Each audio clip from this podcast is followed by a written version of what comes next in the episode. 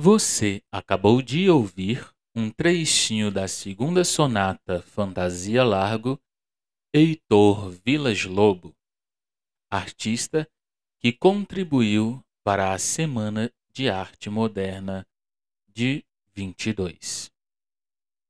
Queridos Lire amigos, estamos no ar com Literatura que Inspira, especial 100 anos da Semana de Arte Moderna. Fique conosco porque vamos falar sobre tudo o que aconteceu entre os dias 13 e 18 de fevereiro de 1922. Este evento aconteceu em São Paulo e reuniu artistas de diversas áreas. Movimentou não só a cidade paulistana, mas praticamente toda a arte brasileira. O movimento explorou as apresentações musicais, conferências e foi intercaladas com exposições de arte como pintura, esculturas, arquitetura, nas dependências do Teatro Municipal do Rio de Janeiro. Teatro Municipal de São Paulo, gente, não é do Rio de Janeiro. Teatro Municipal do Rio de Janeiro já era bem estruturado bem famoso. Aliás, o Rio de Janeiro era a capital do Brasil na época e acontecia várias manifestações artísticas lá, no qual nós iremos citar no decorrer dos episódios onde vamos falar da semana de 22. Vamos continuar aqui corrigindo. O evento foi acontecer que aconteceu foi lá nas dependências do Teatro Municipal de São Paulo, onde houve várias exposições de arte, de cultura, de dos modernistas, dos modernistas, modernistas. Copiou? Grave aí, modernistas. Afinal, que foi esse movimento? Para que aconteceu esse movimento? Você vai ficar por dentro de tudo aqui no Somos Poetas, o seu canal de literatura brasileira. Como eu disse, este evento aconteceu em São Paulo e reuniu artistas de diversas áreas. Movimentou a cidade inteira. O que esse movimento influenciava? O que eles buscavam? Bom, o, o objetivo dos modernistas era introduzir tendências novas ao cenário artístico do Brasil para entender o que foi esta semana, é preciso ter ideia do que estava acontecendo até aquele momento, do que nós conhecemos de arte no Brasil. Na Europa estava acontecendo movimentos futuristas e inovadores. Não houve um, um modernismo europeu como foi o que aconteceu aqui. Por lá acontecia outras coisas, Lá tinha a influência de outras correntes literárias, como o cubismo, o futurismo, o expressionismo, o dadaísmo e o surrealismo. Estas eram as correntes literárias que, que predominavam na Europa. Já aqui no Brasil, os artistas buscaram unir essas correntes e seguir uma vertente, digamos que própria. Mas como a ideia era inovar, e como que essa arte chegou por aqui? Elas vieram através dos intelectuais que tinham condições de ir até a Europa e de saber o que estava acontecendo por lá. Ou seja, o período em que aconteceu a semana de 22 no Brasil era a época dos café com leite, onde este grupo de políticos se revezavam no governo do Brasil. E então, o que acontecia? Os filhos destes intelectuais iam estudar na Europa e por lá eles ficavam por dentro de tudo. Ao retornar para o Brasil, essas pessoas espalhavam as notícias do que estava acontecendo por lá. E foi então que viram a necessidade de introduzir no Brasil uma nova ideia, um novo estilo de pensamento. E aí sobre essas influências, é, artistas, escritores, pintores, escritores e músicos se uniram, uniram seus esforços, é, seus recursos para apresentar produções para o público paulista.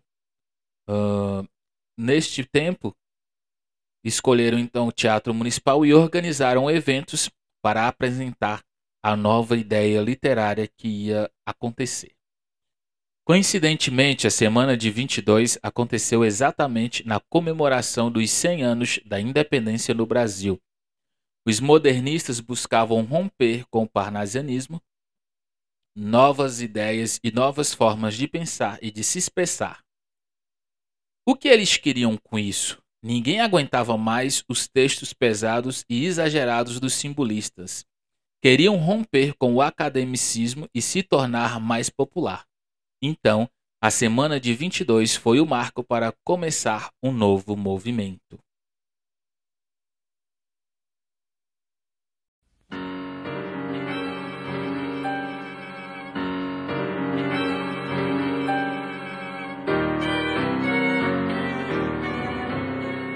A Semana Moderna nasceu no momento em que o mundo assistia ao fim de uma grande guerra e tudo se renovava nas estruturas, quer mentais, quer, quer políticas do próprio mundo.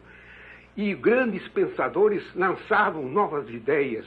Nós estamos no fim da monocultura do café e, de certa forma, na modificação da estrutura quase feudal que havia até aquele tempo, com as fazendas que eram de, uma feudos, feudos onde os coronéis apenas eram os comandantes e que faziam a política e que faziam o, o clima mental, com suas viagens no exterior, como mandando suas filhas para, colégios, colégios uh, também estrangeiros, de modo que, nesse tempo, não teríamos uma mentalidade brasileira autêntica. No Brasil, nessa ocasião, havia uma, uma dicotomia uma parte voltada do litoral, toda cheia de cultura, esplendor, e, e, e, e a parte do, do, do, do, interior escuro, dentro da ignorância, dentro da, do atraso, dentro da falta de, de personalidade.